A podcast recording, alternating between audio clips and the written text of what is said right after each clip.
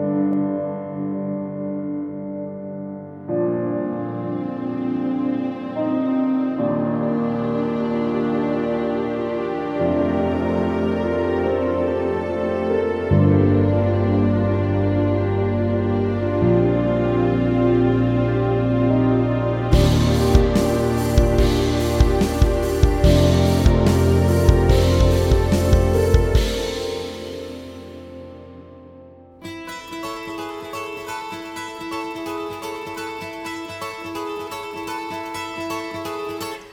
有趣的人聊圈子里的事儿，欢迎收听设计交流店，我是小严。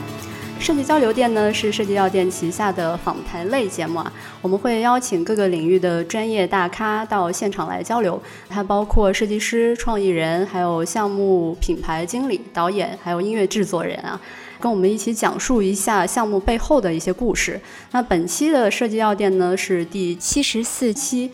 节目开始之前呢，我们还是 照惯例啊，先说说设计药店啊。设计药店呢是档从商业全局角度来讨论设计的电台节目。我们呢会通过实际的工作案例、日常思考，还有行业趋势等角度和大家分享一下我们的思考过程。那现在呢，旗下有三类节目，分别是设计蛋白粉、设计微颗粒、设计交流电。那大家可以通过网易云音乐、站酷、iTunes 播客搜索关键词“设计药店”，店呢是电台的店，来订阅和收听我们。另外呢，想进一步了解咱们每期节目图文资料的同学呢，也可以通过订阅我们的微信公众号“设计药店”查看。为了方便大家在公众号中呢快速的找到对应节目的图文信息，大家也可以在公众号下方的输入框回复期数啊，本期回复七十四。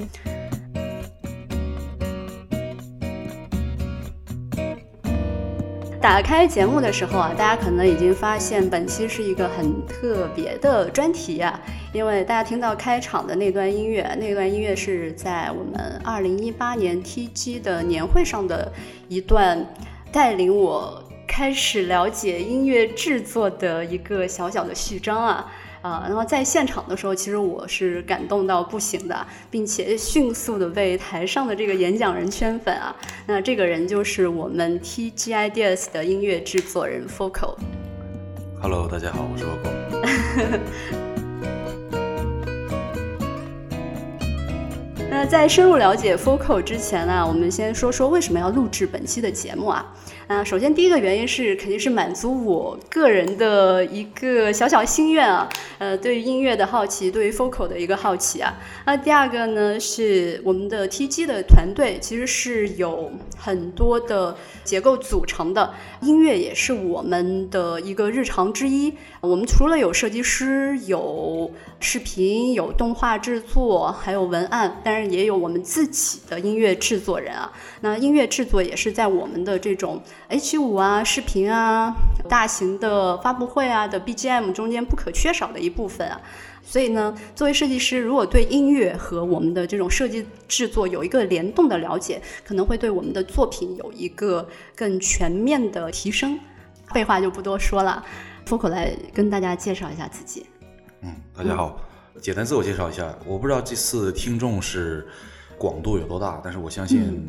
看我们公众号的应该都是对我们团队很比较有了解的。嗯，那我就再介绍一遍，我是 TGIDS 的音乐制作人。宏观来说，其实是在团队里任何有关于音频、音乐制作和创意相关的工作都会涉及负责的这么一个角色吧。嗯，其实小严早就跟我说这个事儿，然后因为最近特别忙，所以本来想好好准备一下这次的电台的，但是。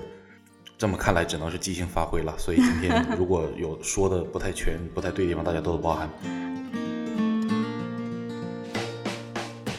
嗯，在我们私下的聊天里面了解到，Focal 不仅有自己的乐队啊，而且曾经在五个不同的乐队里面扮演过各自不同的角色。呃，像有弹贝斯的，还打过架子鼓，好像听说曾经还做过主唱来着，是不是？对，因为其实从喜欢音乐这个角度来说，玩乐队是一个非常平常的事情。喜欢这乐器，你的圈子自然就会跟这些喜欢乐器的爱好者在待在一块的时间比较多一点。我拿我的高中做例子，一个学校一个年级可能就不到一千人，嗯，但是这一千人里面要找出两三个也喜欢摇滚乐、金属乐，也会玩点乐器的人，其实是很容易的。年少轻狂都想标榜自己嘛，嗯，言谈之间，包括这个人设的形象，都是说我喜欢重金属，我喜我玩吉他，那很容易就吸引到了这种同样的爱好者。嗯，对，所以说，呃，高中因为学业原因只组了一支乐队，包括到高考前，你可以想象肯定是不能玩乐队的。那大学之后呢，就比较放肆了。那最多的时候呢，我在不同的五个乐队里面有做不同的角色，啊，然后那是以牺牲掉很多常规的上课时间作为代价去满足的这个兴趣。学生时期的乐队都比较业余，也没有演出的压力，也没有生活的压力，所以说完全是凭爱好的。嗯，你比如说有一些乐队，我去打鼓，打鼓的话，我其实很烂。那但是为什么还让我待在里面？因为那些人也没什么追求，只是想消磨时间而已。那这个乐队如果去打鼓的话，可能我也是消磨时间成分多一点。嗯，然后有一些比较专注的，就是比如说我去做主唱，去弹吉他的这些乐队，或者是弹贝斯兼主唱的乐队，呃，反正现在回忆起来都是得到了非常多的自我认同感，装逼也装的比较到位。嗯，对，差不多这意思。让我想起一句话，就是说谁年轻的时候没写过诗啊？我觉得音乐，音乐这个东西也像是诗，就是人在大学的时候啊，是有非常强烈的一种情绪。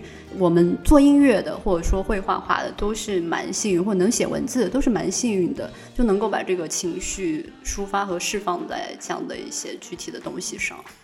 嗯，我认同你说的话。我有一点小小的好奇哈、咱们的这些表演的技巧，对于创作来说是否会有帮助啊？最终又是怎样的一个契机，让我们从乐队的表演转向了这个创作？创作呢和弹奏肯定是有关系的，因为你在创作的时候，你会需要即兴的去把你脑子里想的东西来表现出来。嗯，这时候如果你会一个乐器的话，可能就比较方便。嗯，但是它不是绝对的，你不会乐器也能创作，但是你会乐器呢，可能效率会更高一点点，这也是因人而异的。对，嗯，这个其实是一个自然而然的过程。这里面稍微说的具体一点，乐手分两种，有一种呢就是纯弹奏为主的，天生在创作方面或者是创新方面没有太大的感知或者是敏感度，但不代表他们不会创作，但是他们的可能更会去想钻研他们弹奏方面的技巧。弹奏的技巧。那有一些人呢，就是弹着弹着，就比如说我这种人，弹着弹着，弹的也就那样吧。但是呢，慢慢就觉得我不想弹别人的东西，那就就和画画一样的，你不可能永远是在临摹别人的画，你肯定想自己创作一些东西。嗯。但这个东西在音乐上可能这个比例还要低很多，因为画学画画的人可能每一个人都想自己去创作，嗯。但是在音乐角度，你会弹奏一个乐器的人，不代表他一定会创作自己的东西。嗯。所以有了这个想法之后，就会去做自己的东西，从一点滴做起，然后变成现在这样。对，嗯，那你能说说你第一个自己创作的作品是在什么时候？然后是由什么样的起因开始的吗？其实这个作品你要看从什么角度来说，如果是录制好的作品，正儿八经能听到的，那是大学的时候了。哦，但是你在弹琴的时候，自己瞎弹弹弹出一些段子，苦于当时不会电脑的技术或者录制，可能只存在脑子里，那就可能可以追溯到初中了。旋律，对对嗯，所以这个要看从什么角度来说。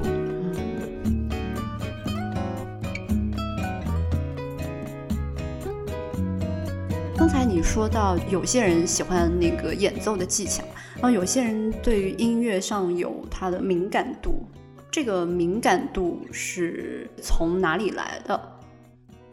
呃，首先我澄清一下，嗯不会创作或者说不会主动去创作的人，不代表他在听音乐的时候没有敏感度。哦这个敏感度呢，你可以指的是综合的，也可以指的是听音乐的敏感度，也可以指的是创作音乐的敏感度。嗯。但是听音乐的敏感度，其实你哪怕会一点乐器人都会嗯。不同程度的会有。就比如说，你拿一段音乐给普通的听众去听，嗯。和一个练吉他而且弹的还不错的嗯。两三年、三四年甚至更长时间的听，两拨人的感受和最终你去问他这首歌怎么样的回答肯定是不一样的。对，会乐器的人，哪怕他自己不创作，他也能听得出一些普通听众就纯当个乐子听的听听众嗯。听不出来的一些东西。嗯。对，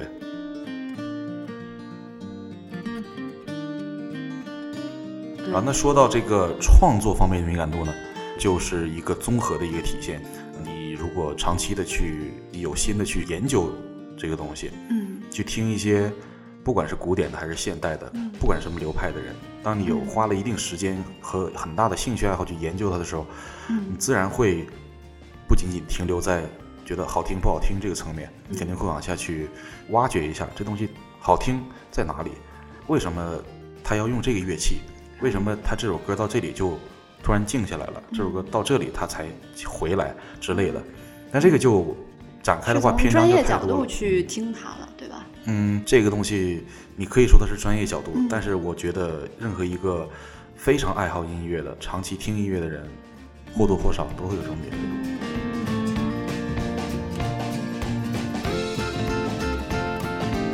下，你在平常的时候会听哪一些类型的音乐，或者你自己比较喜欢哪个流派的音乐？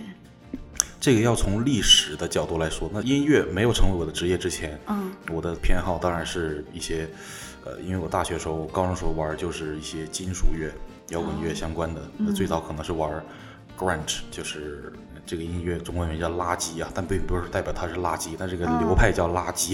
嗯，它比较宣泄的，对是跟重金属的感觉也比较像了。对，差不多吧。就嗯接下来到大学的时候，会听的稍微丰富了一些，听一些比较安静的也有，很躁动的也有。那到了现在，尤其是呃每一天的工作就是音乐的时候，我暂时把自己的喜好抛到一边去，就是要所有的音乐类型尽可能多的去涉猎，嗯因为我的工作会随时遇到不同类型风格的挑战。嗯那么这个项目可能是一个动漫比较 Q 的东西，那可能需要做一些日系二次元的东西。嗯那这些东西如果我平时没有听，或者我一点兴趣都没有，那就不要找我做了，是这个意思。对。那么有一些可能是比较深沉、比较古典的，偏钢琴、偏大提琴这些个交响乐的东西，我也需要去知道。这是听的层面，在工作角度，那做也一样的。之前在外面分享很多次，都是说听的时候呢，就要尽可能多去听；那么做的时候呢，其实也要去尽可能多的风格的广度的去做，因为你光听，你脑子里有这概念，说 OK 这个风格我听过了，嗯。但是一旦到了那个时候，你需要做这种风格的时候，你却没有做过，嗯，也是会很吃亏。其实跟设计也是相对通的，对吧？对，嗯对设计来说我是外行啊，但是我的感觉就是每一个设计师都有自己的一个风格。是你不管是在用到任何场合、任何属性的一些需求或者项目或者是内容的时候，它都会带有自己的比较强烈的个人风格在里面。这个我不太懂啊，嗯啊，但是呢，在我这个角度，我现在只从我这点出发，就是在音乐角度，尤其是在 TGI 的这个层面来说，我必须要在工作上酌情的去削弱我自己的特点，我尽量去满足这个项目本身它的特点。那么这个音乐风格就要跟着我刚刚说这个逻辑去走。嗯，对这个我就理解了，跟设计也是相似的，不论是视觉的表达和音乐，起初可能都是个人的一种情绪表达，嗯但是它跟商业去做结合的时候，就需要十分理性的去处理和解决这种不同的问题，比如说如何去构思，如何去理解这个题材，甚至如何去沟通、去写作，这个就是商业的音乐可能需要做的事情。是的，没错。其实刚刚说的还不太严谨啊，不是说去削弱我自己的特点，而是说侧重项目本身的东西，但是里面肯定还要包含我自己的很多的风格。嗯，因为一样的视觉素材，嗯，你给不同的音乐制作人去做，可能一千个人有一千个东西，但是我做出这个东西，其实里面肯定是有包含我自己的特性的。嗯。对，陈述一个客观情况吧。对。再聚焦一点，说说我们音乐制作的这个部分。那首先，音乐制作之前听了非常受启发的那一段小序章啊，我可以感受到一个音乐它极强的逻辑性，让我看到了那个画面是有一个音乐和一个数学组成了一个让我们看起来又很意象的一个东西。就我们这边可以把当时的那一段音乐放下，先让大家听一听。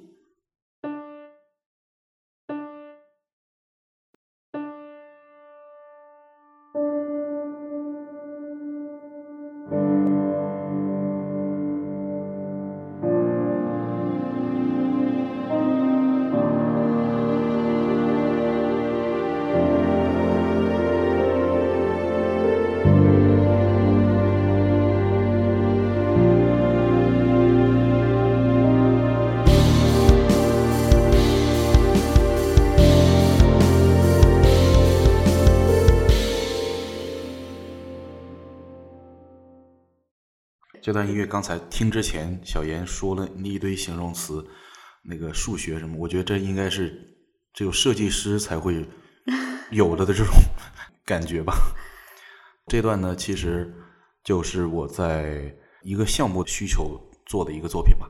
我也是后来做完之后，有一次讲座的时候，我会觉得不如用这首歌来开刀，去跟大家讲一讲抽丝剥茧，音乐是一层层叠加起来，这种可能会比较直观。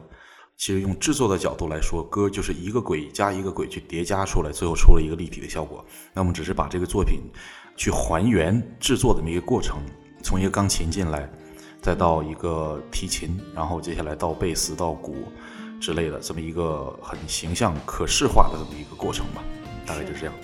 我们知道音乐它有一个这样基础的一个从一到一百的这样的一个过程，那它还有对于商业的音乐来说，它还需要对各种不同题材的一个了解。当时看到那个《天天爱消除》的那个作品，我当时听到的时候确实很有代表性。这边我们先给大家放一段《天天爱消除》的音频，然后大家可以配合我们在微信公众号中间的图文啊，一起来翻看一下。嗯。我们的微信公众号的地址呢是设计药店电视电台的店，然后大家可以在微信公众号中间去查阅《天天爱消除》的四张图的画面，它分别是那个广州酒家，还有杏花楼、西安饭庄，是不是？还有一个冠生园，这四个不同主题的视觉画面，然后 Focal 给它配上了不一样的音乐。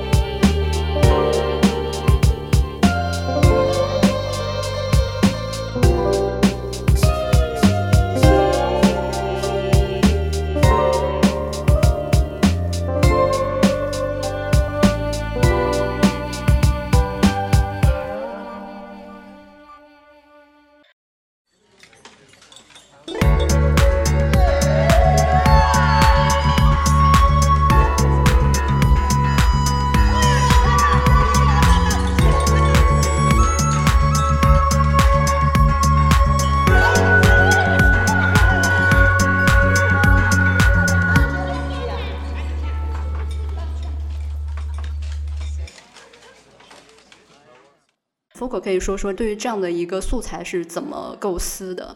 爱消除这个当然是一个我认为很有代表性的一个案例啊。嗯，我之前也在不同的场合去分享过这个案例。嗯，前后文简单交代一下就好了。它是一个中秋节，爱消除和四家做月饼的百年老店酒楼做的一个合作。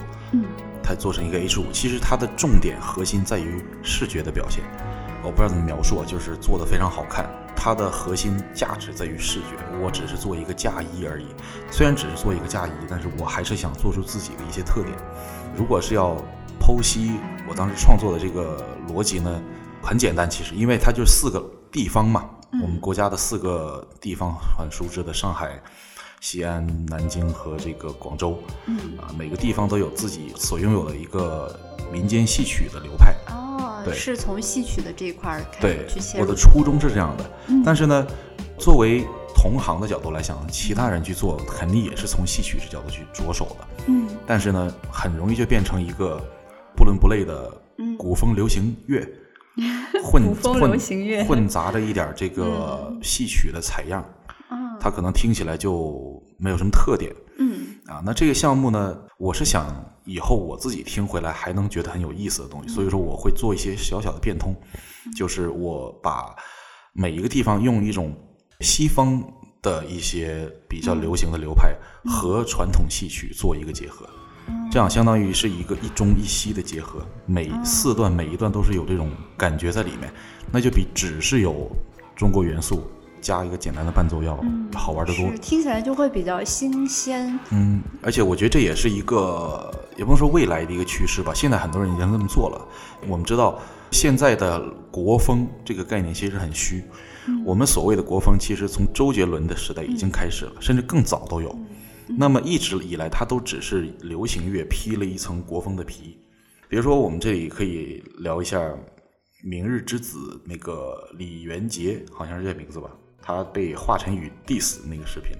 啊，你你有没有看过？没有，没有。那就是说，这个视频里，网红歌手李元杰他的那首叫《离人愁》，他这个视频其实讲的就是他被华晨宇以专业的角度去 diss 了。他自信满满的上去唱，以为自己的歌在网络很红。嗯，然后呃，这个播出来不会有什么影响吧？没没事没事，我们影响力大不了就嗯。然后呢，自信满满的上去之后，几个评委就开始 diss 他，因为问了一些专业的乐理上的东西。那么这个人明显是不知道的，他没有学过乐理。呃，我说的是唱《离人愁》那个人。嗯。然后就非常尴尬。那这个视频完了之后呢，在网上也有很多的争论。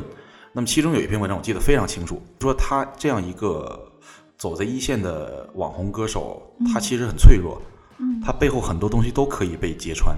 比如说他不问乐理，他继续往下问，其实也可以被揭穿。为什么呢？因为他一直强调自己是国风，国风，那就可以问他什什么叫国风吧？那他其中有一段就是在《离人愁》里面加了一段戏腔的人声，像唱戏一样的，他肯定会说戏腔腔。当然这里就是一个。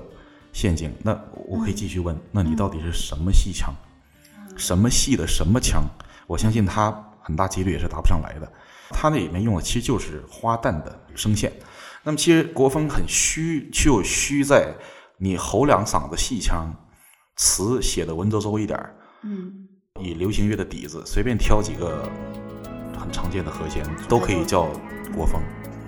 但是我觉得它是一个很初级的概念。它一定要进化，那么我相当于自己给自己做了一个进化，就是我在做的这四段东西的时候，因为它是一个纯音乐的段子，它并没有歌词，也没有人声，嗯嗯，所以说我用从音乐框架的角度给它一个不同，比如说我在杏花楼那一段加入了一些爵士的和弦，啊，具体是哪几个我已经忘记了，因为这歌做完之后我就没再听过了，然后在西安饭庄给它加了一个后摇的底子，post rock。嗯，那么这些东西都是增强辨识度，并且我可以说让音乐稍显得更高级一点的东西。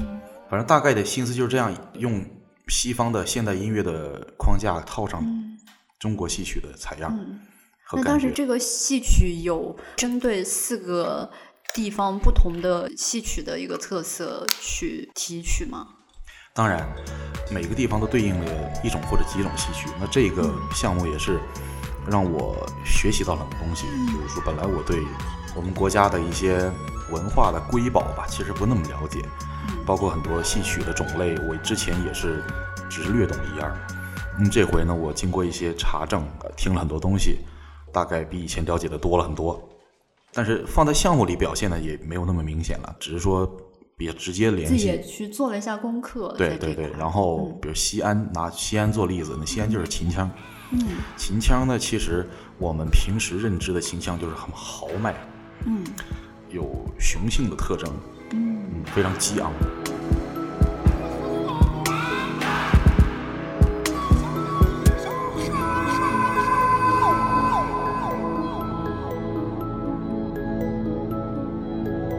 我不知道你对秦腔有没有一定的了解？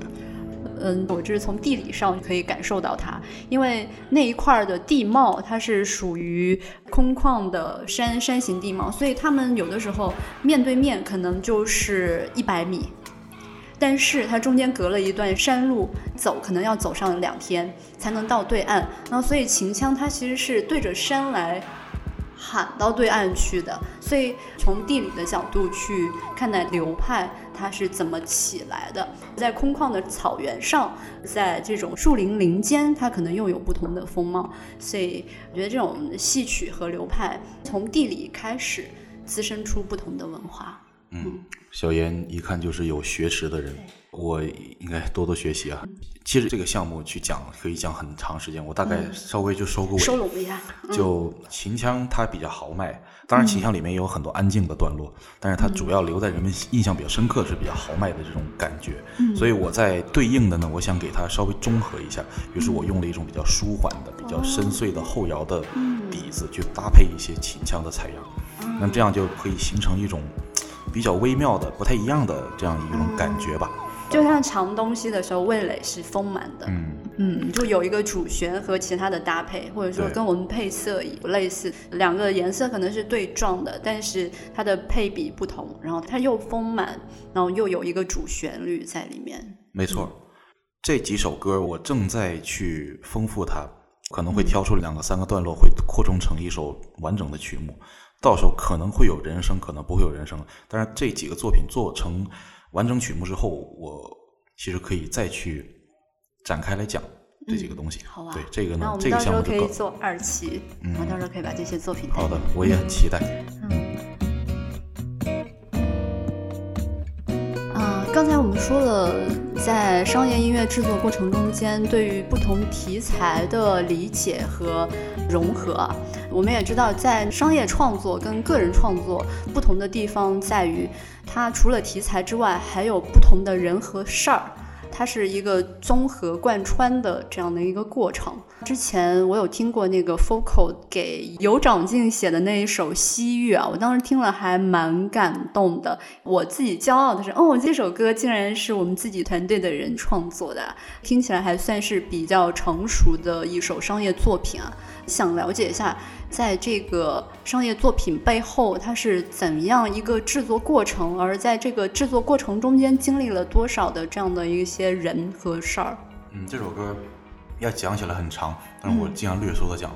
其实这首歌最源头是在去年四五月份的时候，我自己写好了这首歌的雏形。其实没有任何目的性，当时是一个自己纯练习的作品。因为去年跟敦煌的合作非常多，嗯，就是春节一回来之后。办公室的氛围其实经常会听到敦煌两个字，那么间接的我就对敦煌产生了一些兴趣，也想去在音乐上探索一下。嗯那雏形是纯粹由着我自己性子来写的这么一个东西。嗯那这个东西呢，后来阴差阳错，在跟 QQ 音乐的同事开会的时候，嗯他们就听到了这首 demo。其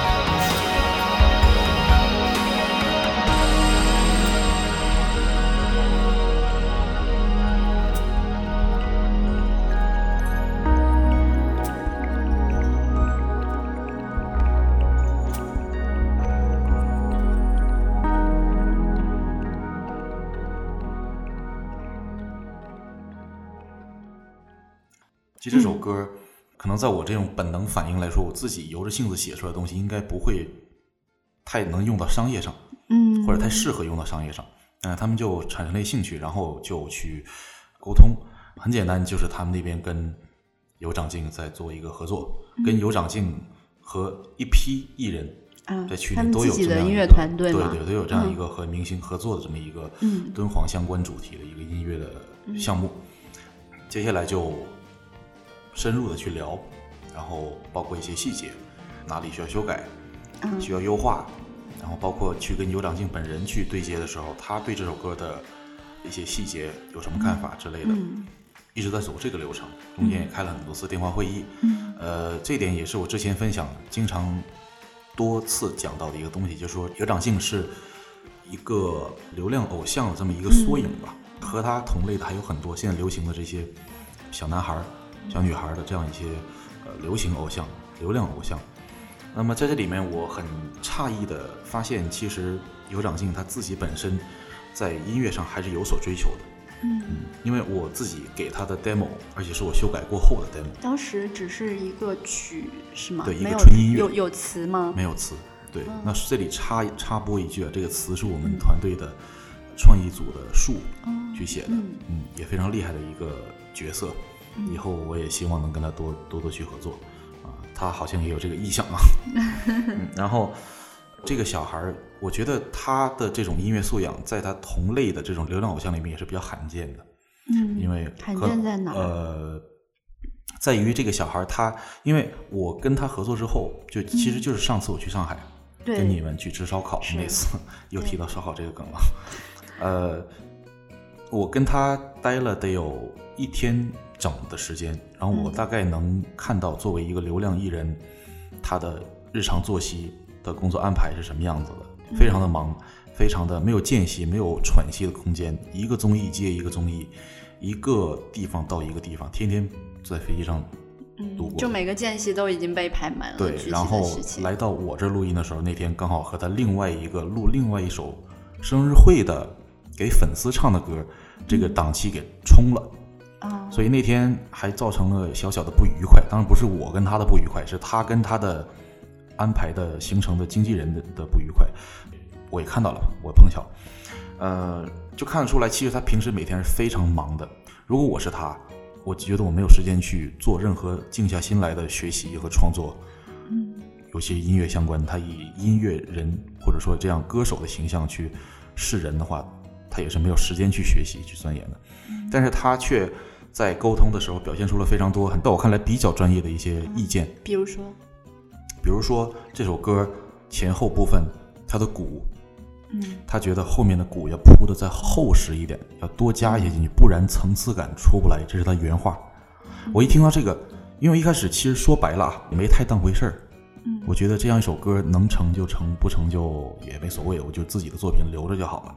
嗯但是跟他一合作，他说了几点类似于刚才那个层次感不够那种修改建议吧，应该说，我突然嗯精神了一下，我说这小孩还可以，你懂吧？是这个意思。嗯然后接下来我的兴趣也就自然就更加大了。嗯于是后来呢，到嗯临录音的前一个礼拜，相当于应该是我跟他不断的交换意见。嗯，这个整个制作周期有多长？嗯，制作周期严格来说其实一个月左右。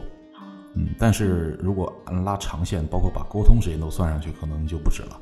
嗯但是也也就两三个月时间吧。嗯，对。而且这样的一个年轻的小孩儿艺人，就是非常的礼貌，嗯这点也是我觉得很好。但我不知道罕不罕见，可能也是一个常态了。或者是艺人的一个素养。对，毕竟我也不是娱乐圈儿的。总之，这个项目我自己是很开心的，因为它的初始的点就让我很舒服，这是我自己随性创作的一个东西，并不是根据这个项目去硬创作的一个东西。嗯第二个就是说，能跟新一代的流量艺人、小孩儿这个辈儿的这个偶像，小孩儿辈儿，就是把你说的年纪有多大呀嗯？就我跟他站一块儿，我真跟他爹似的，我跟他叔叔似的。就是说，也是我作品的另外一个渠道，一个出口相当于我能让我的歌让更小的听众能听到，无论它的结果怎么样，能不能被接受，但是多了一个选择，他让他们多听到了一个不同感觉的东西。嗯啊，那第三呢，就是这对这个作品我自己也是比较喜欢，也不能说很满意，但是我比较喜欢，因为它是用了很后摇的东西，加了很多古乐器的东西，嗯也是我自己听起来很舒服的一个作品。嗯，最终能让这样一个方式来让人家听到，总体来说我是很开心的，也应该说是去年重要性最高的一个作品吧。所以我觉得像平常自己的灵感收集还蛮重要的，这算是一个平常自己灵感收集之后真正被商业所认识到，然后并且认可的这样一个作品。嗯，应该说是的，因为平时我自己也会保持着一定频次的个人创作。嗯，那么这些歌呢，其实我没有任何诉求，我也没有针对任何的项目去写，纯属我自己的兴趣，或者说我觉得我应该写一个这样的东西。嗯，我的目的只是让它出来，嗯留变成我自己的作品而已，在我的歌单里多了一个作品。嗯但往往这样的作品，我创作的时候更加舒服，那创作出来的感觉可能会更加好一点。嗯但这也是相对的，不一定啊。嗯那如果这样的作品能够被用在工作上，那对我来说，我觉得是最开心的事情。挺大的一个鼓励哈。呃，也不能说鼓励，应该说开心。嗯嗯，不是鼓励。其实这歌用不用到工作上都无所谓，因为这是我的个人作品。嗯工作上我自然有工作上的作品，嗯但如果这样的作品能用到工作上，我觉得嗯很欣慰。嗯。那我们知道，当时有长进这个呃西域算是敦煌这个作品中间的一个部分。这个虽然是我们自己的一个个人作品被商业所利用，但是在这个敦煌之外，还有其他像 QQ 飞车，它就算是一个命题作文了。虽然都是同一个敦煌主题哈、一个是命题，一个是非命题，在处理的时候有没有遇到不同的状况当然有，但状况谈不上啊，也不能说状况，应该说嗯不同的心态去做。啊？不同的心态。因为，呃，其实写歌在我看来，我现在工作，仅就我个人来讲是两个状态。嗯，自己的作品是取悦自己的，嗯那么在做的时候，我就会随心所欲的做，只要我自己觉得 OK，嗯我想这么做就这么做，没有规则嗯。那么做工作上的作品呢，更多是取悦听众，嗯但两点给我的刺激感都是差不多的，并没有嗯说工作上我不取悦自己，要取悦别人我就不开心，不会。嗯而有时候反倒我写出这东西取悦了听众，我会更加开心。嗯对对对，嗯是这个意思。那么 QQ 飞车这一个项目，也是一个比较机缘巧合的，是我跟 QQ 飞车的品牌 April，我们有一天聊起来这个事儿，刚好说我们要出一个敦煌赛道，嗯那么有没有兴趣？具体是我问的有没有兴趣，我写首歌给你们，还是说嗯他问你有没有兴趣写给我们写首歌？我已经也也记不住了，但是有这么一个机会，那于是呢，我就用了大概一个周末的时间吧，嗯很快，这个歌做出来很快，就从各个角度去揣测了一下 QQ 飞车的用户群体的一种喜好和游戏本身的属性，那么最终确定在了一个舞曲结构为主的偏 techno 的这么一个东西，但是里面还会掺杂了很多的国风元素的乐器。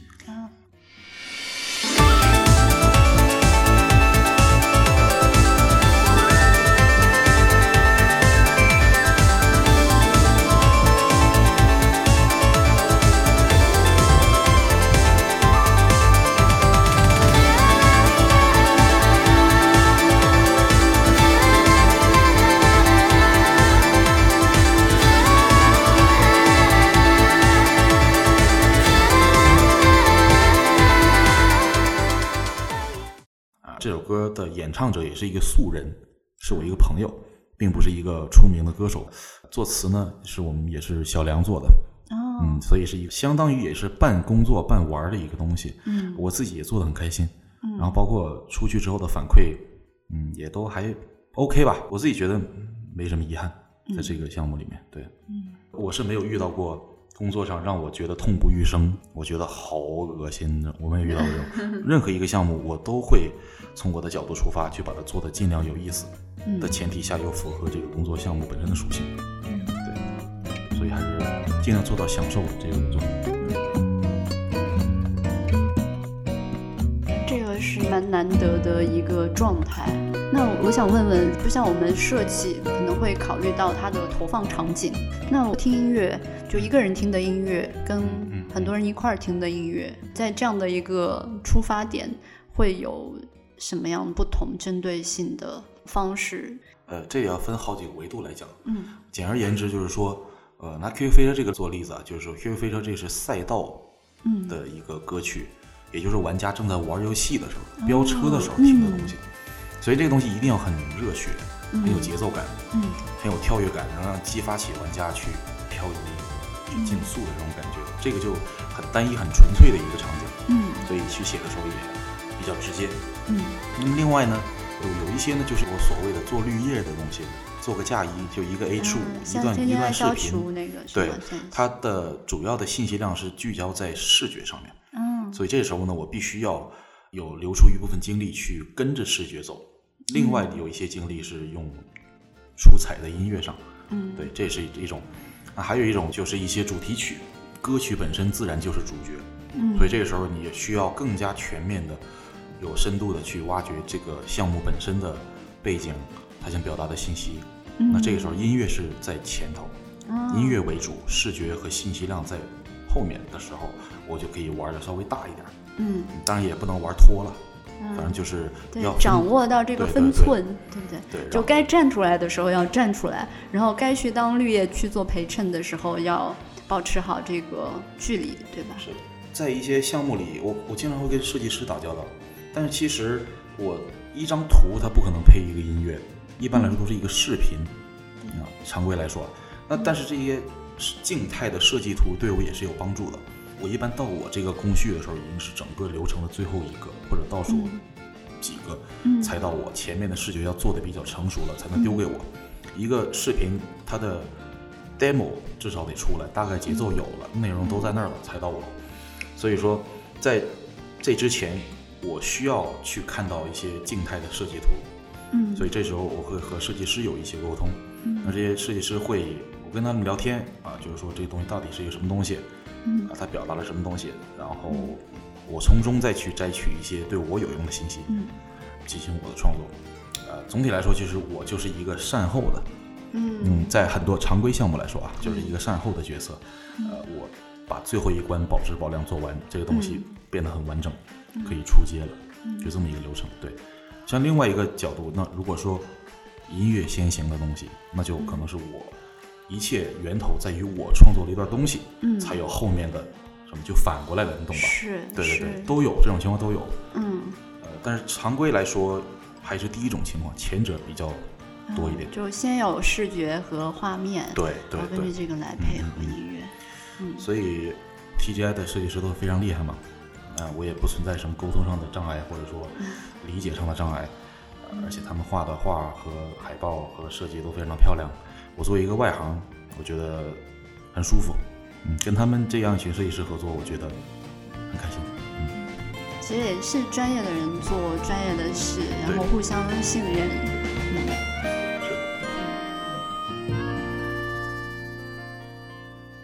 说到我们 TG 的团队嘛，当时还有一个 MV，其实也蛮感动过我的。我还发给我的朋友说：“你看，这是我们团队同学自己创作、作词、作曲、自己唱的一段 MV，就是吃鸡的那一段啊。这边我们可以先放给大家听一下这段音乐。嗯，啊，肚子好饿啊，走吃饭去吧。吃啥？不知道啊，啊，来吃把鸡。是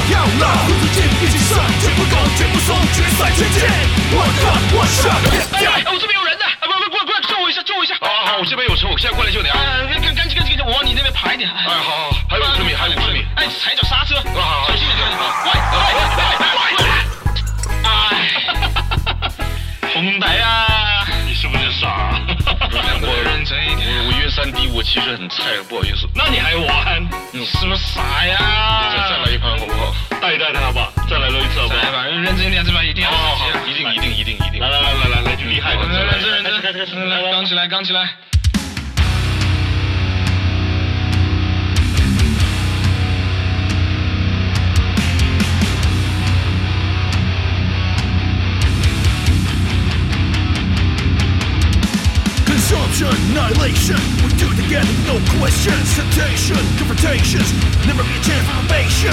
Take or be taken from it, it's to run and nowhere to hide. Aim so hard, act like you've never been around. I'm not a guy like this again. ”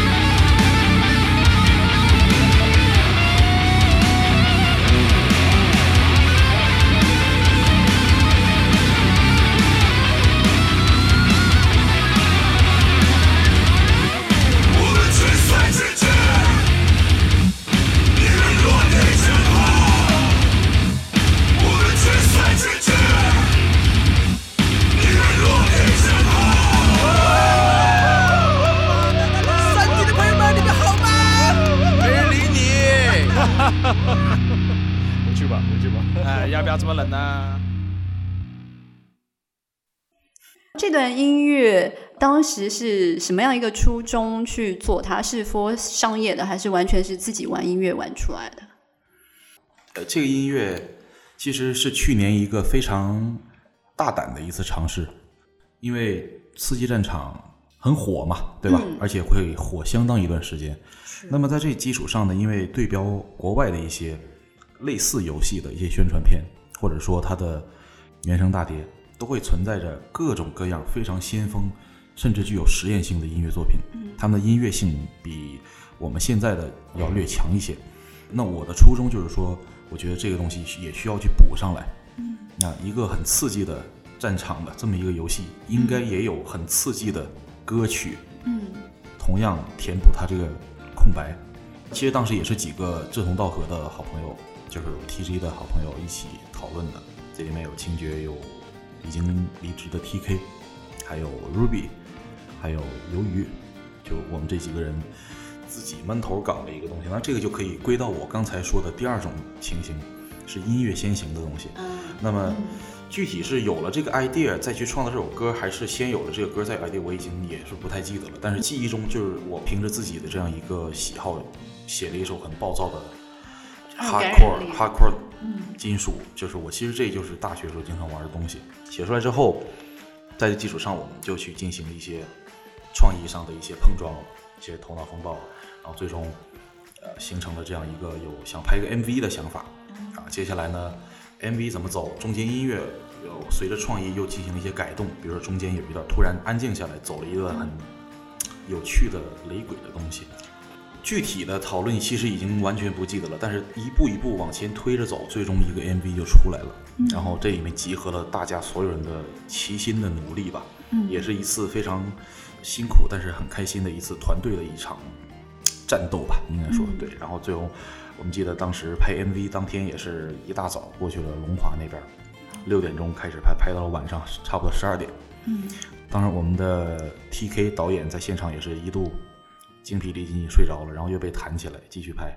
然后剪片的呢，就由于也是剪了两个两个月，两三个月。当然这都是后续的事儿啊，我说的是源头。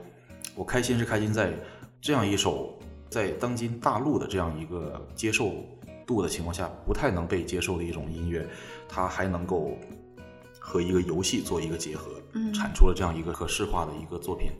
无论它有没有影响力，影响力有多大，它都存在在那儿。嗯这是一个很很让我开心的事情。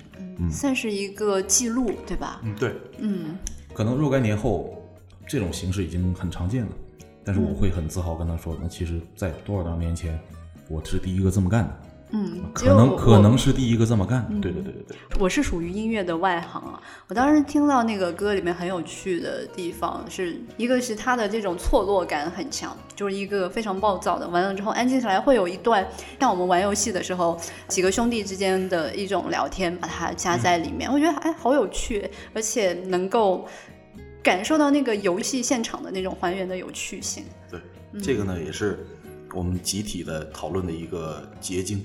我们觉得一定要加一个这样的桥段。嗯本来一开始的是从头到尾，一开始我们想的是从头到尾都是一首纯粹的暴躁的东西。但是我们想这样的话，毕竟是给一个游戏做宣传，你肯定这样是达不到效果的。那不如搞点反转的东西。嗯啊，具体谁想出来，我其实也忘了，肯定是我们集体想出来的，所以还是要这里感谢一下刚才说的这几位好同事、好朋友，没有他们，这首作品这样一个东西是出不来的。嗯，对，对，我觉得像这样一个作品，就是一个是平常自己要在持续的玩音乐，第二个就是要对商业这个东西有理解，比如说对游戏有理解，才会有那么精彩的一段，在我看来啊，就很有趣的那一段插曲，然后又跟那么强劲的音乐形成一个反差，这个是有专业性和日常平时自己在玩，还有对商业的一个理解，才能够最终达到这样一个作品。嗯，我觉得你说的很对。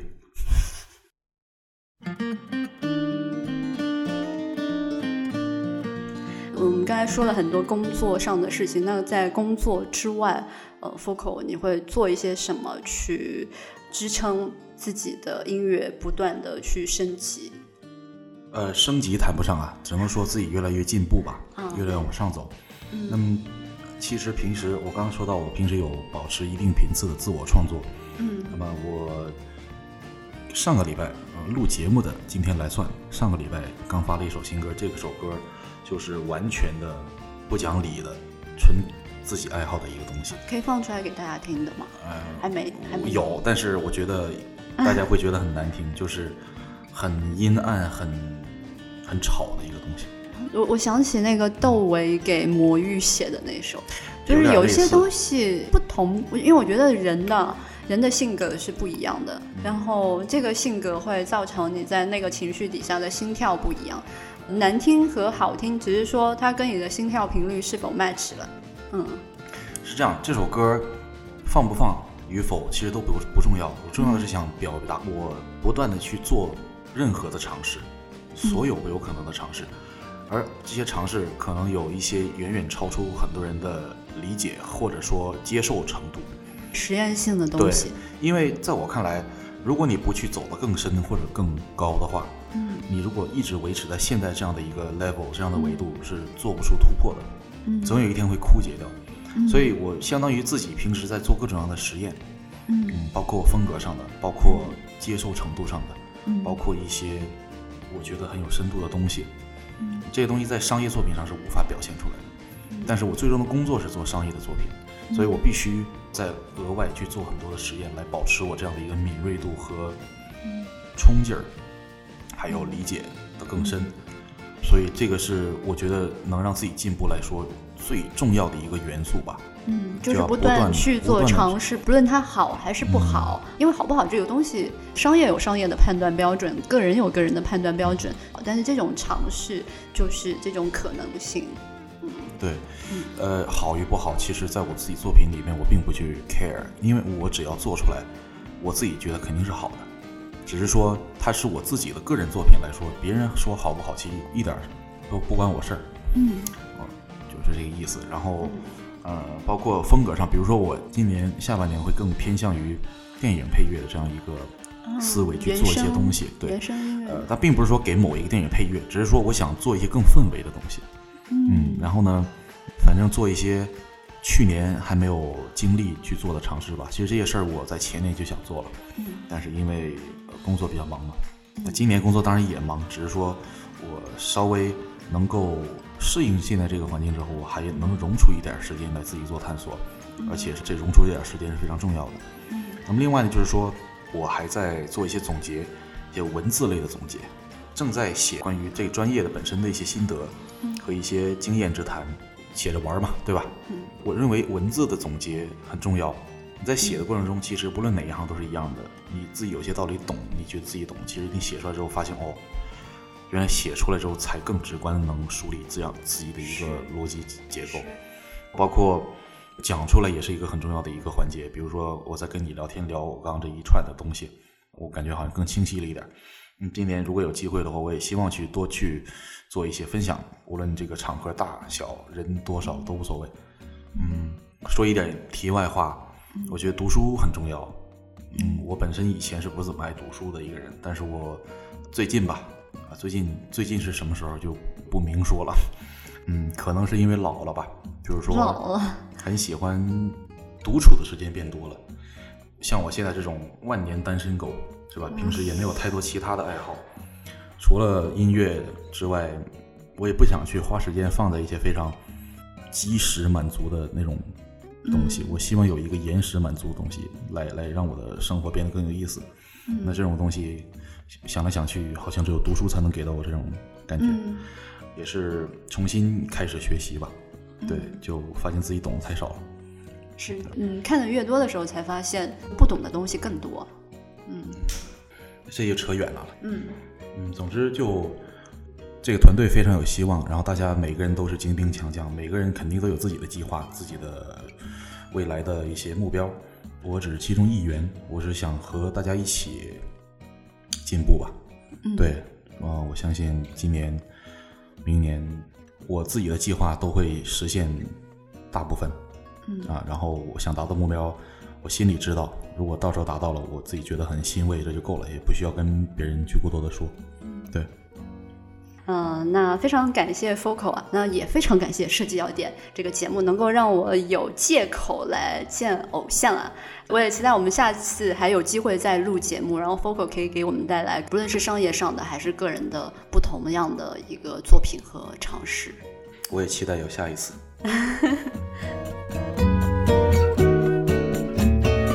感谢 Focal，让我了解了很多在我设计工作之外的这种音乐制作领域。那么多的细节，也了解了这个音乐制作的过程，还有跟项目、跟艺人之间的合作的那些小故事啊。那谢谢 Focal，也期待下一期我们在音乐方面更深入的节目。那本期节目就是这样，谢谢 Focal，谢谢大家，谢谢，拜拜，拜拜。